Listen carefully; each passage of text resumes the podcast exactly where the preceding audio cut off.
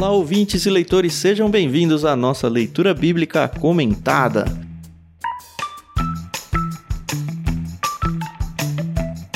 Eu sou Tiago André Monteiro, arroba Vulgutan, estou aqui com a Carol Simão e com o Ricardinho, e hoje é a vez do capítulo 8 do livro de Oséias. Bom dia, tudo bem com vocês?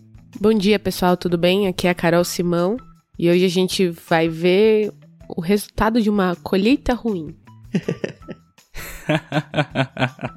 Olha, uma apresentação chique, né? Com insights do texto. Não espero menos Bom de dia, você, pessoal. Ricardinho. eu não pensei como ela, não, viu? Ela fez uma, uma elaboração aí. Eu não pensei nisso, não. Só isso? Bom dia, pessoal. Ah, vamos lá, né? Vai seguir a mesma linha do capítulo anterior, então? Vai seguir a mesma linha do livro todo, né? Pois É, é. então, pois é. Depois ali do capítulo 3. É, a sensação que eu tive quando eu terminei de estudar esse 8, eu falei mais um capítulo que a gente já falou tudo que tinha pra falar. Mas é isso aí, vamos lá. Pelo visto, não, né? Vamos lá. Bom, vocês já sabem, a gente faz a leitura na NVT, que a Mundo Cristão graciosamente emprestou pra gente, e a trilha sonora é da Maria Lídia, do álbum que ela lançou, Inspiração em Três Tons. Eu acredito que seja um álbum bem difícil de ser encontrado, mas ela nos concedeu e nós usamos aí de música de fundo pra vocês terem uma experiência mais gostosa ainda. Então agradecemos aos dois pelo empréstimo. O capítulo que a gente vai ler hoje vai ser dividido em três partes, o que é bom, porque nós somos em três para ler. O primeiro trecho a gente vai até o verso 6 e vai ser lido pelo Ricardinho. O segundo trecho é do 7 ao 10, lido pela Carol, e eu encerro do 11 até o final.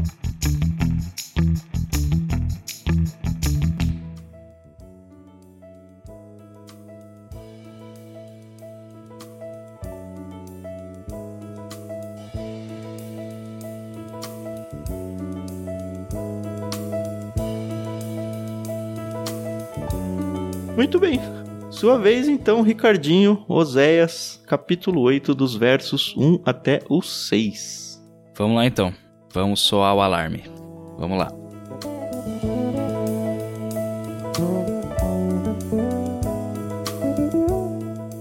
Soem o alarme. O inimigo desce como águia sobre o templo do Senhor, pois o povo quebrou minha aliança e se rebelou contra minha lei. Agora Israel clama a mim: Socorre-nos, pois és nosso Deus. Mas os israelitas rejeitaram o bem, e agora o inimigo os persegue.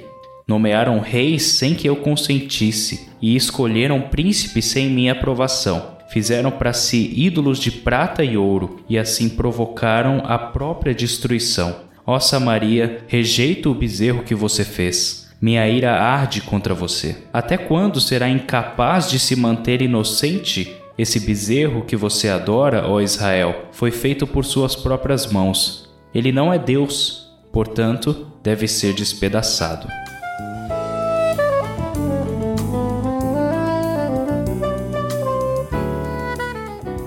Lembrei de você, Carol, no início desse capítulo. Teve algum livro bíblico que você lembrou do trecho do Senhor dos Anéis em que o Boromir ele soa o alarme.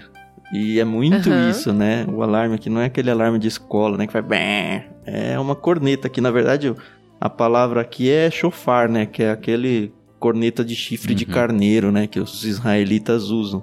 E eles usavam esse som aí tanto para chamada ao templo, chamada à adoração, quanto no caso aqui para a chamada dos exércitos à guerra, né? Então parece que o caldo azedou aqui, né? É, deu ruim, né, pro povo de Israel, né? Deu ruim. Finalmente não, né? Mas a gente viu no capítulo passado, né, como Deus estava chateado, né? Porque o povo não, não queria saber dele. E agora parece que o jogo virou, não é mesmo? É, parece que a chateação se tornou ação, né? É muito pai e mãe, né? Quando a gente vai ficando assim chateado com o filho, você fala: "Poxa, filho, a gente já falou tantas vezes pra você não fazer isso". e aí o filho continua fazendo e da chateação você fala: "Olha, deu, viu? Agora vai ter aí a, a punição, né?". Enfim. É muito uma relação, né, paternal, né? Uhum. Uma hora chega, né? Uhum. E como será, né, que fica o coração de Deus em trazer uma condenação desse tipo, né? Porque se a gente que é pai e mãe já fica Assim, a gente entende a responsabilidade e a necessidade da repreensão, do castigo e tal. Mas dói uhum. em nós, a gente não gosta uhum. de fazer isso. Uhum. Pelo menos não deveria, né? não sei. Mas assim, não é algo bom para quem tá disciplinando também. Mas é necessário. Deus nos ensina isso a sermos como pais. Em alguns textos ele até se compara, né, como os nossos pais terrenos muito melhor e principalmente perfeito, né, sem erros. Mas eu acredito que essa tristeza de conceder uma correção deve ser talvez até mais intensa do que nós, até porque a repreensão aqui é muito mais do que deixar de castigo ou as coisas que a gente faz com os nossos filhos, né?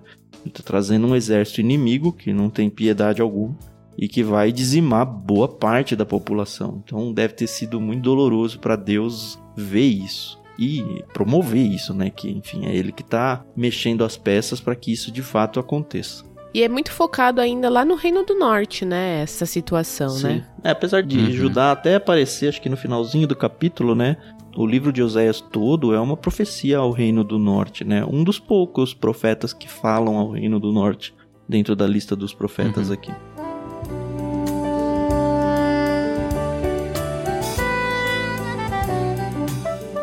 E logo no verso 1 a gente vê o motivo, né? Na verdade a gente já sabe desde muito tempo o motivo, mas ele deixa bem declarado para não haver dúvidas, né? Olha, vocês quebraram a minha aliança e você se rebelou contra a minha lei.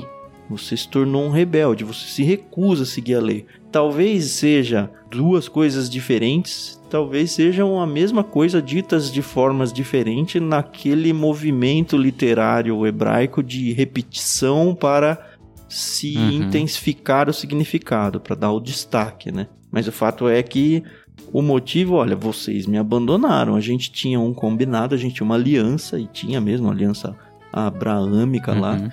E a parte do povo não foi cumprida. Então agora eles têm que cumprir com as consequências do rompimento dessa aliança. E quando acho que ele fala lei aqui, ele não está falando Pentateuco, né? Imagina que ele esteja falando de toda a lei mosaica lá do Antigo Testamento que eles tinham que seguir uhum. e de fato ignoraram completamente. Tem uma menção em Deuteronômio 28, se eu não estou enganado, que é exatamente o texto das maldições caso Israel não obedecesse, né? E lá ele deixa muito explícito o que aconteceria caso eles quebrassem a aliança, né? Lá diz que outra nação viria e massacraria eles, né? Os faria sofrer.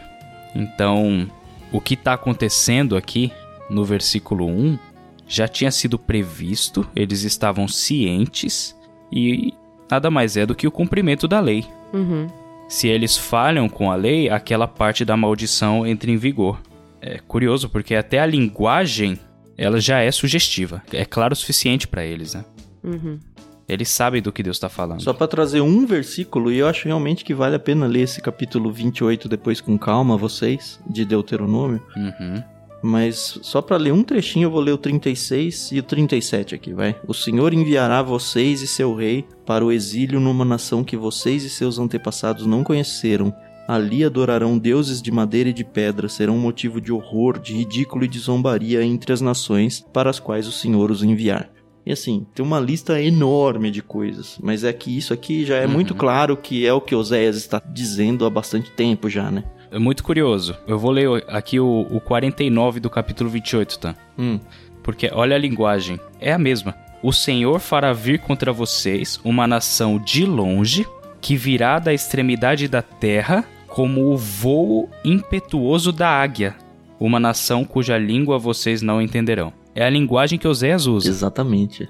Então, assim, dá o um match. Combinou. Dá. Na cabeça deles, assim, eles, eles já, já entenderam. E o mais louco, assim, o texto em Deuteronômio escrito muito anterior a Oséias, muito uhum. anterior, o povo mal estava se formando ali ainda, e já dá uhum. detalhes. No Oséias, dá detalhes, os mesmos, e ambos são muito anteriores ao fato, né? Então, o que eu tô querendo dizer é, é esse negócio de profecia a gente se acostuma, né, lendo na Bíblia, mas imagina que você hoje vai escrever um livro e falar sobre o futuro, sei lá, da nação brasileira.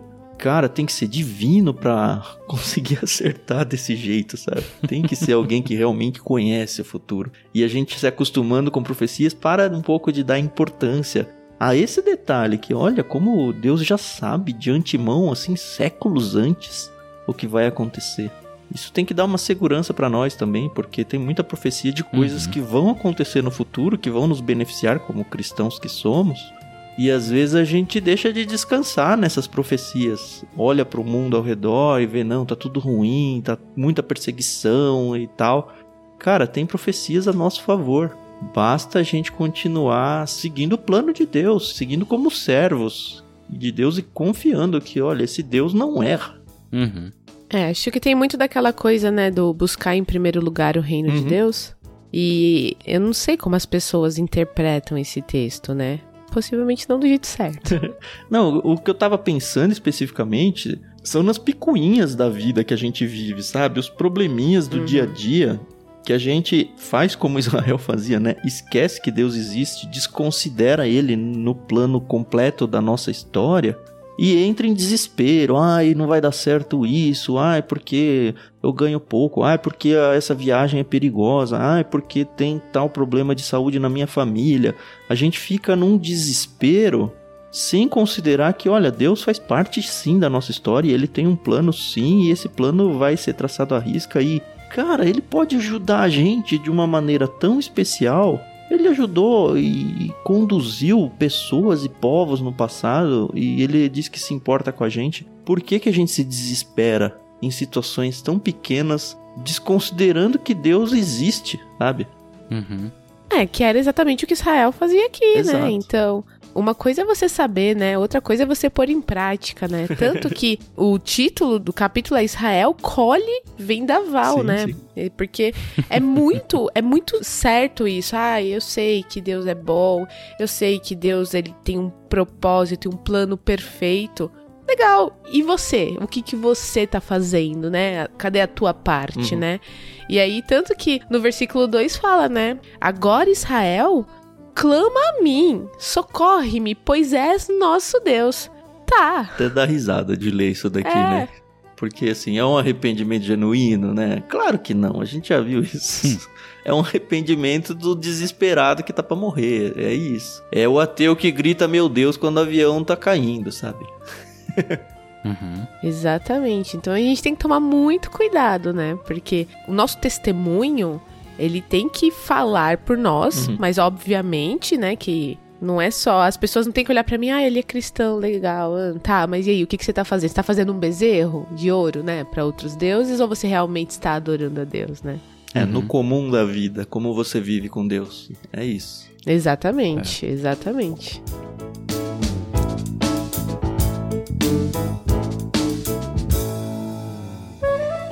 Esse verso 4, ele fala muito sobre nomearam reis sem que eu consentisse e escolheram príncipes sem minha aprovação. Uhum. No capítulo anterior a gente falou um pouco sobre essa questão, né? Dos reis que foram maus, foram usurpados. Só desgraça, só desgraça. É, nem só os reis que foram maus, mas essa ânsia deles de ficar trocando a liderança, trocando a liderança, que a gente também falou no capítulo passado, né? E aparentemente não teve essa pergunta a Deus, ó Deus, quem é o melhor líder pra nós? O que também traz pra gente uma responsabilidade nos dias de hoje, em épocas de eleição, por exemplo, de a gente realmente se guardar em secreto no nosso quarto, sabe? Olhar pra Deus e falar: Deus, por menor que seja a minha parte, eu tenho parte nessa escolha. Como que é uma escolha sábia aos seus olhos? E aí encontrar, sabe, aquilo que Deus mostrar pra você, olha, é por aqui que você tem que ir. Quantas pessoas cristãs fizeram isso, sabe? Em todas as eleições que já se passaram. Acho que é uma lição. E depois, enfim, depois de instituído o governo, seja quem entrou, também tem orientações bíblicas para que nós oremos Uhum. pelos nossos governantes, sabe? Uhum, E é interessante que quando Paulo É. apresenta essa instrução de, olha, orem pelos seus governantes, o governante dele na época era terrível. era um perseguidor de É. cristãos, sabe? Era alguém que você fala, não, Deus, mata ele, seria a oração natural, sabe? Mas não, é bizarro aquele texto lá, se a gente for pensar no contexto do Paulo. Ele fala, olha, eles são representantes de Deus, porque eles estão no governo. Mesmo essa pessoa tão difícil que era o governo de Roma em cima dele, não deixava de ser assim, da mesma forma que no texto aqui de Oséias, a gente vê que os assírios vão atacar e vão dominar, quão ruim eram os assírios para os israelitas? Totalmente, eles estavam matando os israelitas. Iriam matar, né? Uhum. Mas não eram representantes de Deus fazendo a vontade de Deus? Entendeu? É. Uhum. É difícil ser uma pessoa física, né? Uma pessoa única na Terra, vivendo as dores todas que o mundo infringe contra nós, e ainda assim manter essa noção de que, olha, esse governante está lá porque é um plano de Deus, ou esse governante vai entrar e é plano de Deus que eu escolha esse governante de uma maneira que consulte minimamente a Deus, sabe? é muito louco pensar isso, mas enfim, desdobramentos e desdobramentos que não acaba mais. Exatamente. E é muito louco, você fica assim abismado de ver como as pessoas interpretam as coisas, né, do jeito que elas querem interpretar, né? Porque aí elas já fazem assim dois lados, certo e errado. Sei lá, esse é bom e esse é mal. E cara, enquanto os nossos governantes não temerem a Deus, De verdade, né? Uhum. exato, mas pode colocar o que for Aí lá. que tá o ponto. Exatamente. Enfim, né? Isso aí é. Quem sabe onde a gente grava um podcast só sobre falando. Eu falando quero só sobre fugir disso, política. cara. Eu quero fugir. Mas sabe Ah, quando a gente tá. vai falar disso? Quando? Quando a gente falar de Abacuque. É verdade. Porque lá o questionamento. E assim, nós temos pessoas hoje, né, fazendo esses questionamentos por causa do contexto brasileiro político, né? Uhum. Lê o livro de Abacuque. Lê o livro de Abacuque. Tem coisa que você vai questionar como Abacuque foi ousado, né? A gente não tá falando de Abacuque, mas como foi ousado. Mas no fim das contas, ele mesmo dá uma resposta pra isso. É. Mas basicamente a pergunta maior é: até quando, né, Deus? Você vai ficar olhando esse negócio aí Aham. e não vai fazer nada, né? O cara é ousado. É. Não, mas eu acho que nós cristãos, a gente às vezes ingenuamente tem medo de fazer algumas perguntas pra Deus. Porque assim, a gente fala, não, Uhum. Deus é bom, Deus cuida de nós. Mas tem horas que a gente fala, Deus, você tá vendo o que tá acontecendo? Não. Deus, até quando você vai ficar quieto, sabe? E é essa ousadia que o Abacuque tem, né? É. Mas eu acho Uhum. que isso é uma coisa de um cristão maduro.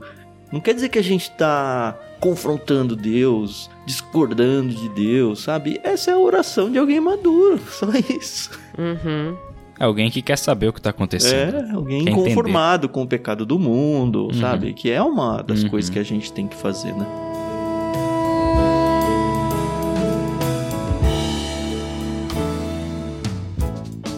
Nos versos 3 e 4 aparece de novo, né, a tal da idolatria, né? Fizeram para si ídolos de prata e ouro, mas é tão recorrente aqui em Oséias que eu nem sei se tem muito mais a, a ser dito de novidade, mas assim, ah, eu tô arrependido, eu tô arrependido. Ok, vocês escolhem os líderes aí, matam os líderes, põe outro, mata outro, põe outro, mata outro, põe outro, e vocês adoram a deuses.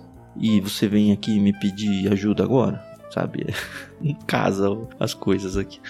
Eu fico pensando, esse bezerro que comenta aqui é o mesmo bezerro lá do deserto, na época de Moisés? Ou o povo fez a, a tolice de fazer outro bezerro? Não, eu vou explicar isso aqui. Isso aqui é um salto lá para Beleza. 1 Reis, capítulo 12, versos de 26 a 30. Jeroboão, né? É, o Jeroboão I, que foi o primeiro rei de Israel depois da divisão entre Israel e Judá, né, do norte e do sul, ele estava preocupado porque o templo de Deus ficava em Jerusalém, que tinha acabado ficando no território do reino do sul, território de Judá. E lá era o local de adoração de todo o povo, onde as pessoas tinham que ir entregar os seus sacrifícios e festas e tudo mais. Então tinha muita peregrinação para lá. E aí nesse contexto então Jeroboão primeiro governa o norte e ele fica um pouco preocupado e esse texto aqui que eu vou ler vai explicar por quê. E qual foi a grande solução que ele teve, né? A gente tá Que em primeiro, é, primeiro Reis 12, 26 a 30. Jeroboão pensou: se eu não tiver cuidado, o reino voltará à dinastia de Davi.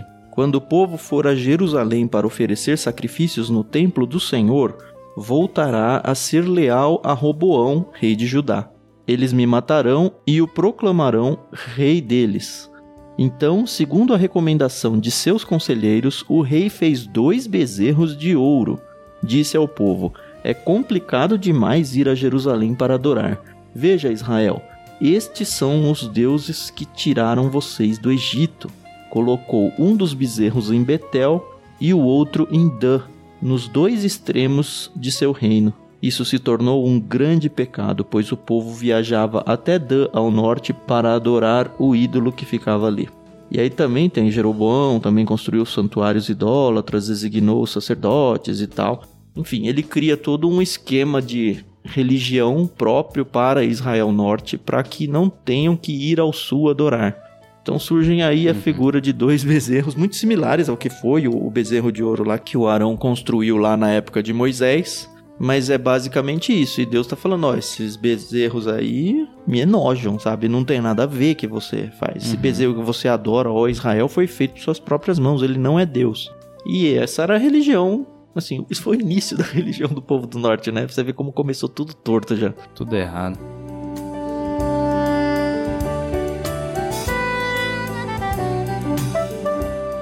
Eu acho interessante uma coisa aqui. Não sei se vocês já perceberam, com certeza já perceberam. Os profetas, eles sempre voltam pro passado para repreender o povo. Uhum. Uhum. É o Deus que te tirou do Egito, é o Deus que alimentou vocês quando vocês estavam com fome, tudo remetendo lá o, o êxodo. E aqui o Oséias faz isso com o bezerro. Eu rejeito o bezerro que você fez, mas não agora, lá no início, no início da idolatria do povo. Já estava dito lá no início, né? Exatamente. E curiosamente, se você ler lá o, o, texto que você leu, você vai lembrar do quê? Você vai lembrar do bezerro do Êxodo. Exato. Então, de alguma forma, parece que os profetas gostam de lembrar daquela época. Uhum. E isso só me faz pensar como o povo de Deus se esquece do que Deus faz por ele. Ah, é. Sim. E eu acho que também o quanto que as influências de outros povos atrapalham a religiosidade de Israel e, no nosso contexto, a nós mesmos. Uhum. Porque a gente fica lendo isso e se revolta. Mas pensa na origem do povo de Israel. Eles ainda não eram um povo constituído como nação, mas eles cresceram assim em número estando dentro do Egito. Então qual que era para eles a uhum. referência de relacionamento com Deus? Na verdade não era com Deus, era com deuses, porque é o contexto religioso do Egito que eles viviam. E no contexto Sim. religioso do Egito era o que? Muitos deuses, todos eles tinham meio que uma área de atuação. Então era o deus do rio, o deus do sol, o deus disso, o deus daquilo. E ídolos físicos, né? Estátuas e tudo mais. Então, assim, a cultura religiosa deles era essa. Quando eles saem do Egito lá no Êxodo, não tem mais algo físico para representar Deus ali para eles. Uhum. E aí, tanto que quando eles falam, ah, Moisés morreu, eles rapidamente, o líder, né, o, o irmão do Moisés, cara, faz um bezerro. E ele nem fala, oh, eu fiz, ah, eu bati aqui o, o, metal e saiu isso, sabe? Como se fosse algo natural e, e fora dele. Por quê? Assim, tudo bem, Deus está se apresentando de novo pro povo ali, mas a cultura religiosa deles é de objetos físicos. A gente vê isso lá em Raquel, quando rouba o, os ídolos do é, lar do, do, Labão, sabe? Enfim. E aí, quando o Israel vem para a Terra Prometida, onde parece que tudo tá mudando, porque a gente não pode esquecer que Deus passou 40 anos no deserto instruindo o povo, falando para eles: olha, não são vários deuses, uhum. é só uhum. um. Olha, não tem mais regionalidade de deuses. Eu sou um deus de tudo. Olha, não existe mais adoração a, a ídolos físicos. Eu não tenho uma representação física. Eu sou etéreo nesse sentido. Você me uhum. tem mentalmente. Mais ou menos, porque ainda tinha o tabernáculo, tinha a Shekinah, que era aquele. É. A nuvem que descia e ficava uhum. com eles e tudo mais. Mas aquilo eram símbolos para demonstrar: olha, eu estou aqui, mas não era o Deus aquilo. Então, eles foram sendo educados nisso. Só que quando eles uhum. vêm para a Terra Prometida, eles cometem a grande burrada de não eliminar os povos, que foi uma das primeiras coisas que Deus falou para Josué. Falou: ó, não deixe os povos vivos, porque vocês vão se misturar com eles de novo. E acontece isso. Principalmente uhum. Israel, ele se miscigena com muitas nações e volta tudo isso de novo, toda essa herança errada de religião. Tanto que ter bezerros aqui parece ser uma solução inteligente até, sabe? Mas para Deus não, né? É, não para Deus. É, é complicado, né?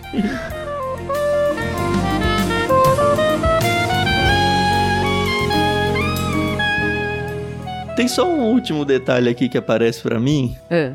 Na verdade, não tem uma resposta, tá? Mas eu queria jogar para fazer a gente pensar antes da gente virar. É o último trechinho do verso 6, Quando ele fala do bezerro, ele fala: olha, foi feito por mãos humanas, ele não é Deus, portanto deve ser despedaçado.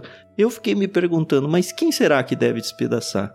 Será que, olha, vocês deveriam ter despedaçado e como não fizeram, eu vou despedaçar, trazendo outra nação Por meio e tudo da nação, mais? né? Isso. Aham.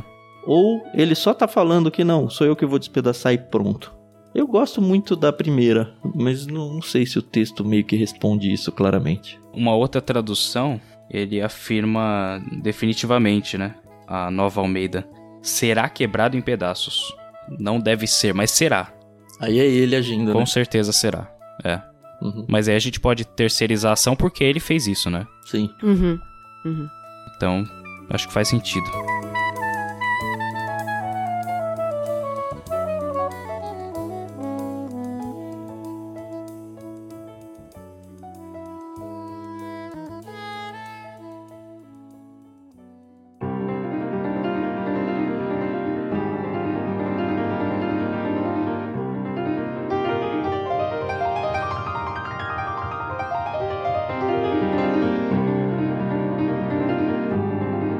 Beleza, vamos ao segundo bloco? Bora. Vamos lá, dos versos 7 ao 10, né? Vamos juntar os ventos aí. Isso. É. Vamos lá.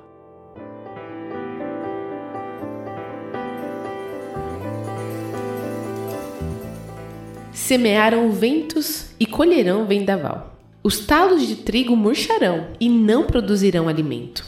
E mesmo que haja trigo, os estrangeiros o comerão. O povo de Israel foi engolido, está abandonado entre as nações, como utensílio que ninguém quer. Como jumento selvagem no cio, subiram até a Síria. O povo de Israel se vendeu a muitos amantes. Embora tenham se vendido às nações, agora eu os reunirei para o julgamento. Começarão a definhar sob a opressão do grande rei.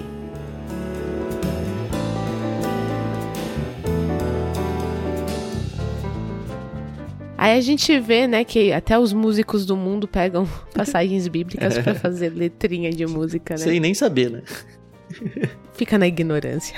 Melhor.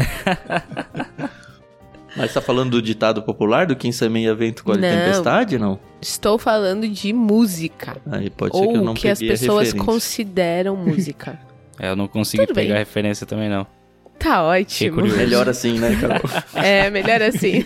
assim a gente não falou ninguém. Mas também eu não pegar referência é uma coisa mais comum do universo. Mas eu gosto de ver que esse ditado, né? Quem semeia vento colhe tempestades é- é bíblico, né? Já acho que é o segundo trecho bíblico que a gente vê que aparece Uhum. isso. E é isso, né? Ó, você fez, fez, fez, agora tome-lhe.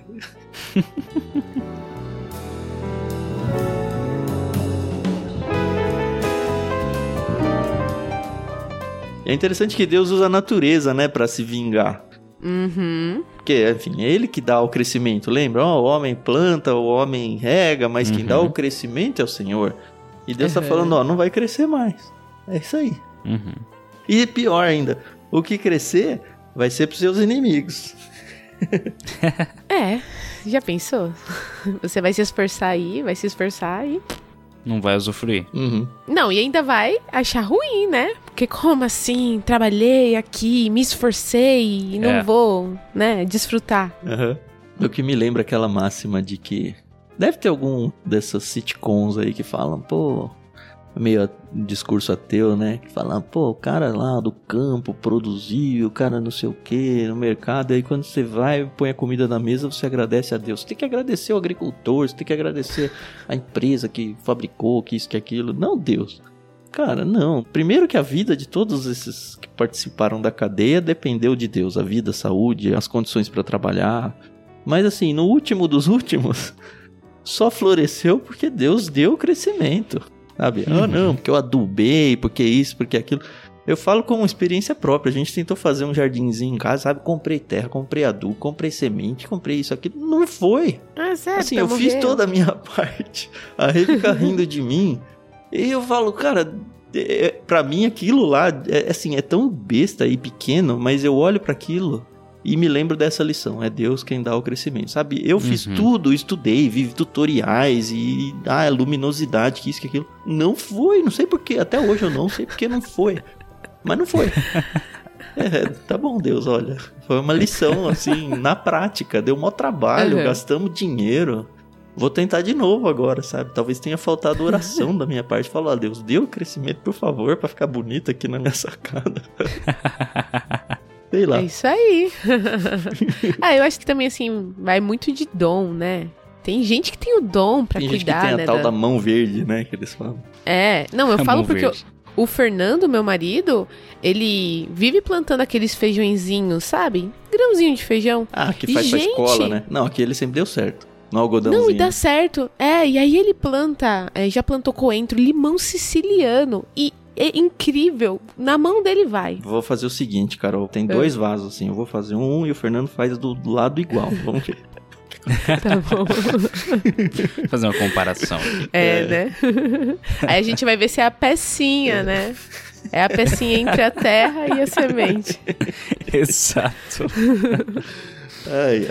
Ai, ai. Divagamos. Mas assim, até É, essas bobagens da vida, assim, a gente acaba aprendendo alguma coisa, né? Com certeza, com certeza.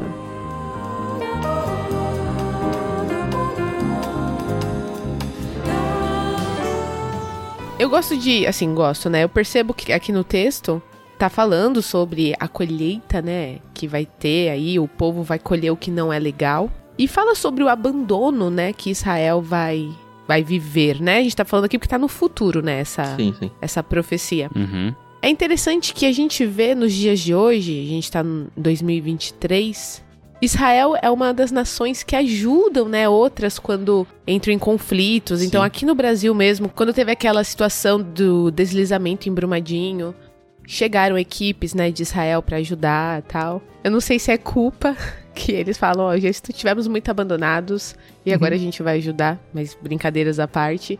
É interessante, né, que hoje eles são uma nação mais solidária. Sim. Eu sei que isso não, não tem a ver aqui com a profecia, mas como é ruim quando a gente está abandonado, né? Sim. É muito ruim você se ver sozinho, sem amigos, sem aliados.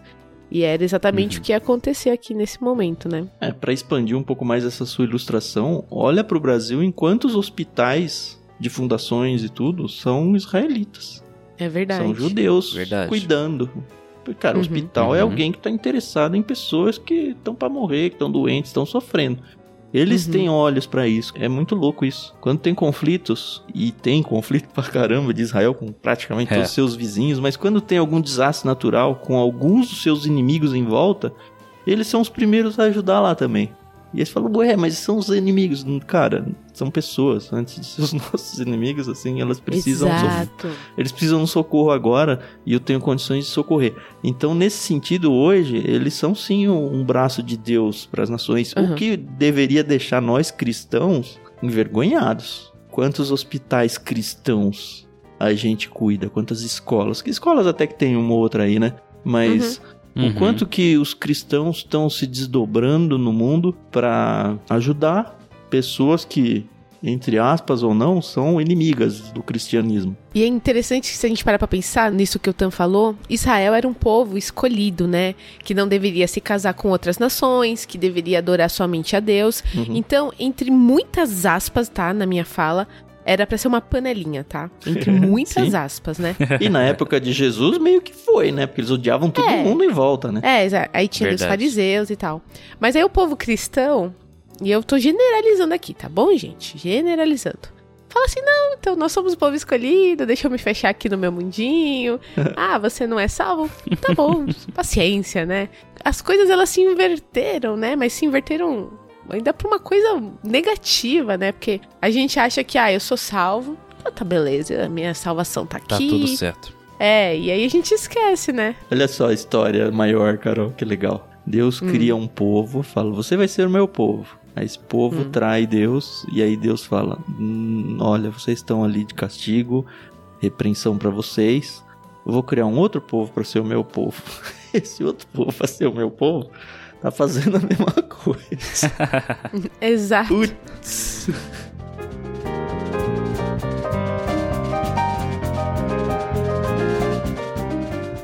Eu acho legal que a Carol comentou, né? Hum, Um povo sozinho, necessitado. Só que aí eles correm pra quem, né? pois é. Pra povos, né? Pois é, eles correm pra Síria. é irônico, como jumento selvagem no cio, sabe? É uma besta, um jumento, né? É um animal Uhum. impuro indo atrás dos seus impulsos sexuais. Plenamente, assim. Uhum. Então eu vou, ó, você tá totalmente sensualizado aí e vai como se não tivesse outra coisa a ser feita do que ficar excitado atrás de outros povos aí, sabe? É, Uhum. enfim, é uma ilustração Pensando muito que vai ser a né? solução, né? É, A NAA, ela traduz de um jeito interessante também. é. Que se a gente juntar os significados, fica legal a ideia. Foram pedir ajuda à Síria como um jumento selvagem que segue o seu próprio rumo. Aham, E a impressão que dá é segue o seu próprio rumo apesar de tudo que tá ao seu redor. sim. É bem essa ideia mesmo. Uhum. De juntar, né, as propostas das traduções aqui. É essa a ideia, né? De um povo desesperado. E usa um animal, assim, entre aspas, muito. Sugestivo. né? ai, ai, ai.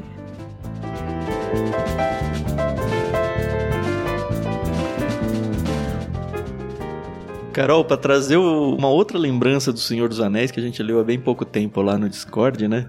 Quando eu Uhum. tava lendo esse verso 8, me veio muito à mente aquela cena em que a Sociedade do Anel tá dentro de Moria e encontram o túmulo do rei de Moria. E aí o Gimli chora, e aí acho que é o, o Gandalf que ele pega o livro, né?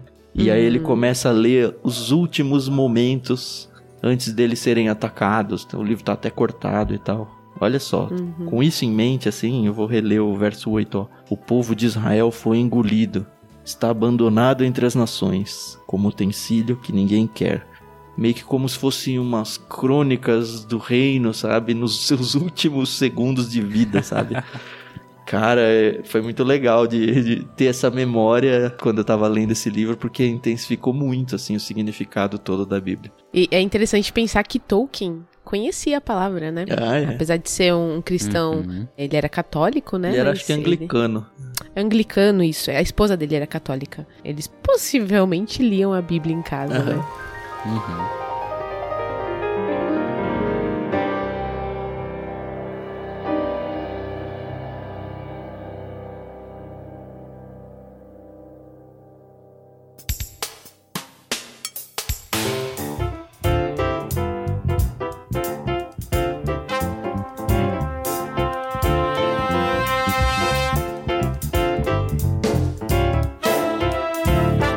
Vamos ao último bloco, então?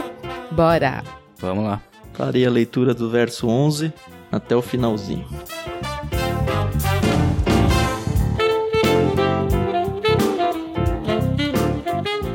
O povo de Israel construiu muitos altares para remover o pecado, mas esses mesmos altares se tornaram lugares para pecar. Embora eu lhes tenha dado minhas leis, agem como se elas não se aplicassem a eles. Gostam de oferecer sacrifícios e comer de sua carne, mas eu não aceito esses sacrifícios. Pedirei conta de seus pecados e os castigarei. Eles voltarão para o Egito. Israel se esqueceu de seu Criador e construiu grandes palácios. E Judá fortificou suas cidades. Por isso, enviarei fogo sobre suas cidades e queimarei suas fortalezas.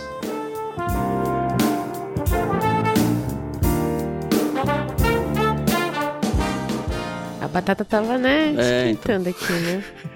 Eu leio textos assim e penso, cara, como o povo vai virar burro, né? E, e assim, pra, não. Assim, como que eu resolvo uma situação complicada? Ah, eu vou construir mais altares.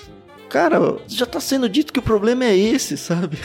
Eu vou construir mais altares e eu já adulterei o propósito original e eu vou adulterar mais, sabe? É tenso, né? Nossa, só que assim, eu chamo eles de burro e ao mesmo tempo eu chamo a gente de burro, como cristãos, assim, genericamente, porque a gente faz a mesma coisa, sabe? É, é, é. Eu não sei quem é pior. Eu acho que a gente é pior, porque a gente tem a história, a gente tem a Bíblia, É. a gente tem todo o contexto e mesmo assim a gente faz o errado. Eles não tinham. Tudo bem que eles tinham ali Deus falando com eles, né? E a gente não tem, Carol. Não, mas você entendeu o gente que tem eu um livro dizendo, inteiro. né? Não, sim, mas é, eles tinham Deus falando através da boca de um profeta. É. Então as pessoas tinham que estar ali e dispostas a ouvir. Aham. Se ela tivesse ali do lado, numa outra cidade, num outro bairro, ela não teria a, a voz do profeta chegando aos ouvidos dela. Nós Uhum. temos a Bíblia, sabe? O livro mais impresso do mundo. Sim, E tá aqui, ó, embora eu lhes tenha dado minhas leis, aqui ele tá falando das leis do Antigo Testamento, mas pra nós ele tá falando, olha, embora eu tenha dado pra vocês a Bíblia, vocês agem como se elas não se aplicassem a eles. Então, vocês agem como se a Bíblia não aplicasse a vocês. e não é? Uhum. Pois é, então. E o que me faz pensar na importância e até responsabilidade do nosso projeto aqui do LBC, porque a gente tá Uhum. tentando, assim, mudar um pouquinho que seja essa história de fazer a Bíblia ser ouvida, ser lida, ser conhecida, ser vivida. Mas, assim, a maioria dos cristãos, quando eu era criança, na década de 80, a maioria era católica. E aí você falava, ah, eu sou católico não praticante. Sempre foi muito estranha essa frase pra mim. Falei, peraí, mas você é católico ou não é católico? Por quê? Pra gente que era de igreja evangélica, não tem esse negócio de evangélico não praticante. Cara, eu sou evangélico, sabe? Não, não casa. Só É que na muito louco, geração né? de hoje, casa. É. Ninguém falou ainda, ó, eu sou evangélico não praticante.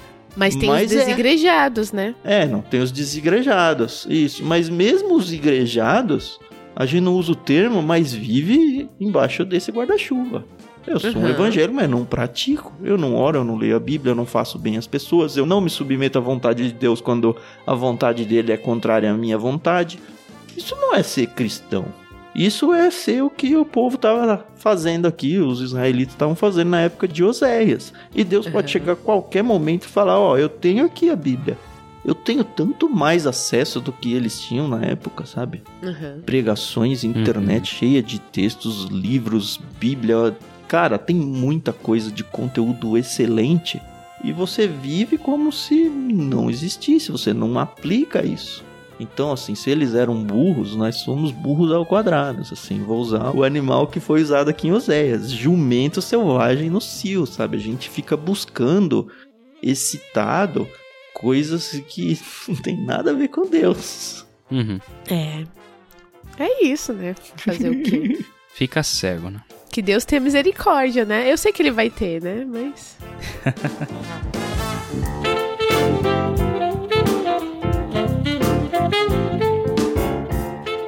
Mas é interessante, né? O texto antes diz que eles clamavam, né? O Senhor é nosso Deus, nos socorre. Mas na verdade, o versículo 13 mostra que, na verdade, por que, que eles faziam sacrifícios, né? Porque eles gostavam de comer aquela carne. Sim, Meu Deus, né? É assim, tudo gira numa questão do coração, né? sim. Pra onde o teu coração tá voltado. Uhum. Ele não gosta, Deus não gosta desses sacrifícios, ele não quer esse sacrifício, tanto que ele não aceita, né? Sim. No versículo 13. Aham. Mas é. O coração é fogo, né? É, e a gente já tinha visto isso, né? A gente viu lá com Uhum. Caim, quando ele fez o sacrifício, a gente até comentou em um episódio de Oséias.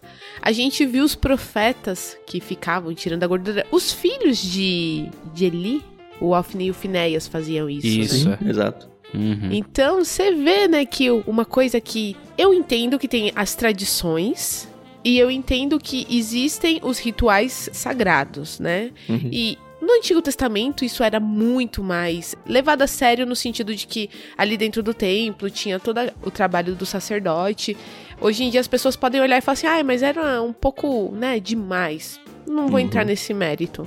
Mas aí você vê que as pessoas sempre davam um jeitinho de, de se beneficiarem, né? Sim. Então, vou queimar aqui a gordura, mas deixa eu tirar um pedacinho aqui pra mim.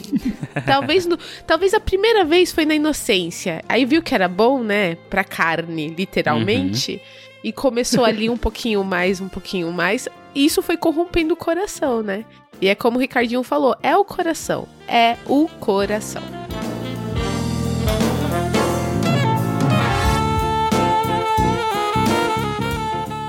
Quero fazer uma, um paralelo, vai. E de novo vai ter que ter um pouco de explicação, tá? Porque eu quero Hum. trazer para os nossos contextos de igrejas locais hoje. E aí é uma pergunta provocativa. O que te move a ir à igreja hoje em dia? Eu tenho muita gente conhecida que vai à igreja, e eu não tô falando só da minha vida hoje, tá? Eu tô falando do meu histórico de vida toda, assim. Eu vi muita Uhum. gente na minha vida indo à igreja por causa do social. Aí a preocupação que eu queria dar é Obviamente, e é muito bíblico, que um dos papéis da igreja é a tal da coinonia, que é a comunhão entre os irmãos e Uhum. tal. Faz parte Uhum. isso. Então, Uhum. eu não tô querendo dizer contra isso, tá bom? O que eu tô dizendo é que, em muitos e muitos casos, isso tomou o lugar de Deus. Então, eu vou lá para o encontro social, eu vou lá porque lá tá a minha galera. Os jovens têm a tendência muito de fazer isso. E Uhum. muitas vezes a gente vai e volta e fala, tá, eu adorei a Deus naquela minha reunião. Não, eu só me encontrei com os amigos. E foi muito bom, foi muito legal. A gente riu, a gente chorou, a gente se felicitou ali, passou momentos muito gostosos. Mas foi uma adoração a Deus ou foi só pela galera? E acho que é um paralelo que não tá tão óbvio no texto, porque enfim, o texto não tá falando exatamente disso. Uhum. Mas ele tá falando que, olha, vocês vão aqui porque vocês gostam de oferecer sacrifício, comer da sua carne. A questão é que eles iam pelas motivações erradas. Eles faziam o que era para ser feito, que era os sacrifícios e tudo mais, mas o coração deles estava inclinado pro lado errado. As prioridades e o entendimento daquilo estava errado.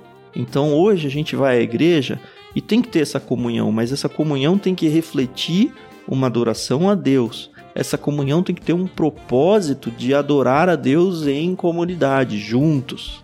E a partir do momento que essa for a prioridade, aí se torna uma adoração sadia. Se não, talvez você tenha ido para um encontro em que Jesus não foi. Uhum. E foi tão bom, mas Jesus não foi. É como em Apocalipse. Jesus do lado de fora, batendo na porta e fala: Ó, deixa eu entrar. Eu tô do lado de fora e vocês nem perceberam.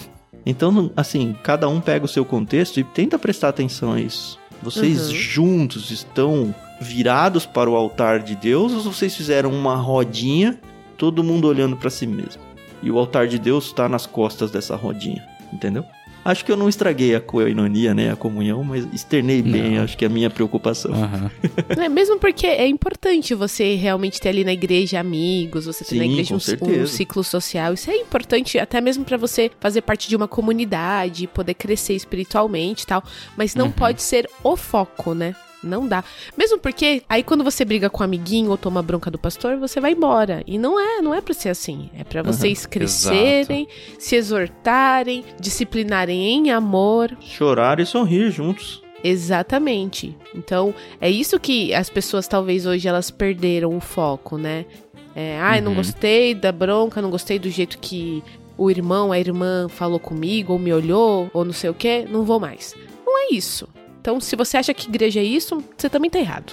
Exatamente. Ou Não, você quer ir pra igreja pra falar de videogame, né? Pra falar de futebol, pra falar dos assuntos legais, né? Uhum. Mas por que que, se a gente for pensar, por que que existe coinonia se não é pra exercitar o perdão, se não é pra exercitar a repreensão, se não é pra Uhum. exercitar a própria adoração junto, né, por meio de música que seja? Não faz sentido. Ela perde o seu significado. A coinonia vira só um, um encontro pra jogar papo fora. É. E não produz nada. Exatamente. Exatamente.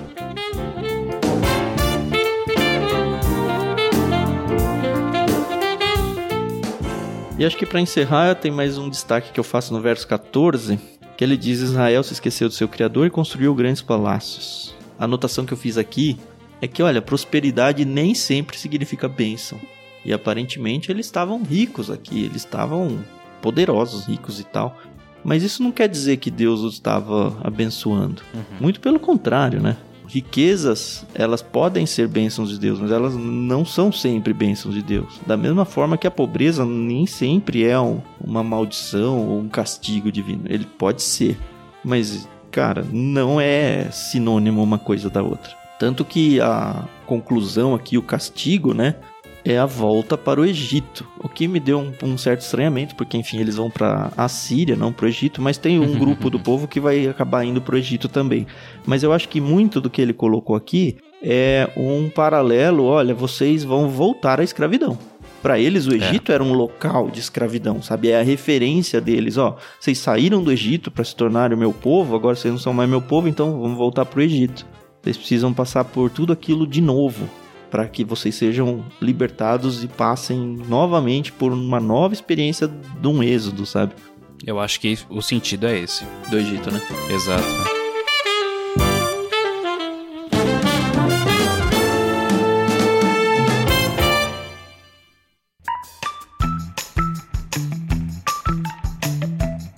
E mais uma vez a gente termina o capítulo super animado. Uhul! É.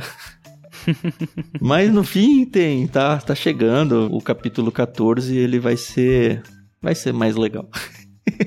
É, vai ser um, um alívio, nós terminaremos vai ser um aliviados. final feliz, né? Eu sei, feliz, mas não assim, né? Como estamos agora no capítulo que a gente tem passado aí. Uhum. Mas por enquanto estamos passando pelo Vale da Sombra da Morte aí, tomando broncas e, e borrachadas Faz de Deus. parte. Mas é isso aí. É. A vida é. A vida é dura. O que não pode é fazer que nem a gente falou, né? Ah, é só borrachado, então não vou participar, não. É. É. Não sei o quê, não, não gosto, não, não.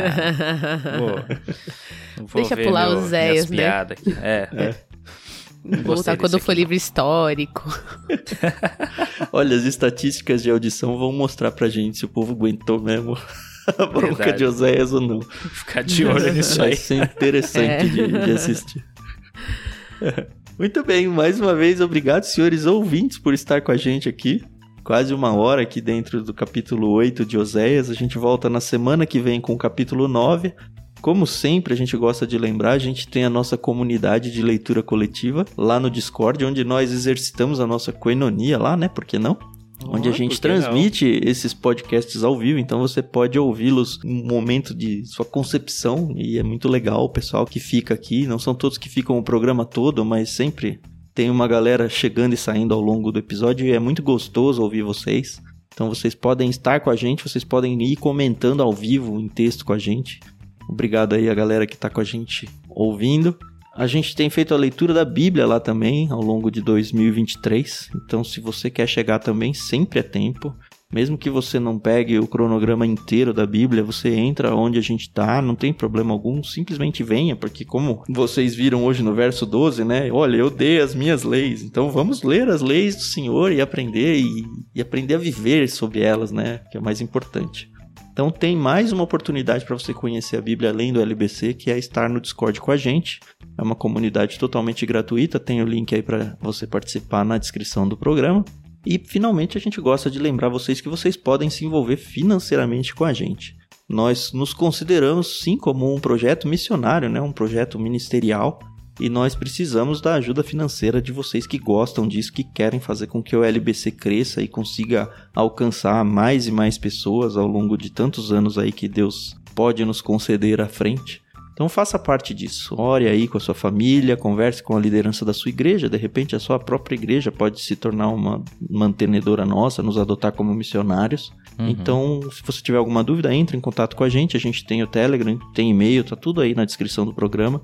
E é muito fácil encontrar a gente. E se você quiser se tornar um apoiador, é só acessar catarse.me ictus.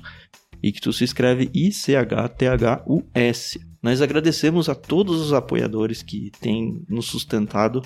A gente nunca menciona o nome deles, mas eu sei que vários deles não gostam da ideia de aparecer. Então a gente evita um pouquinho isso. Mas saibam todos vocês, tá? Que a gente é muito grato pelo carinho que vocês nos dão mensalmente e que nós só existimos e conseguimos continuar produzindo isso porque vocês estão abrindo a mão e estendendo o braço para nós.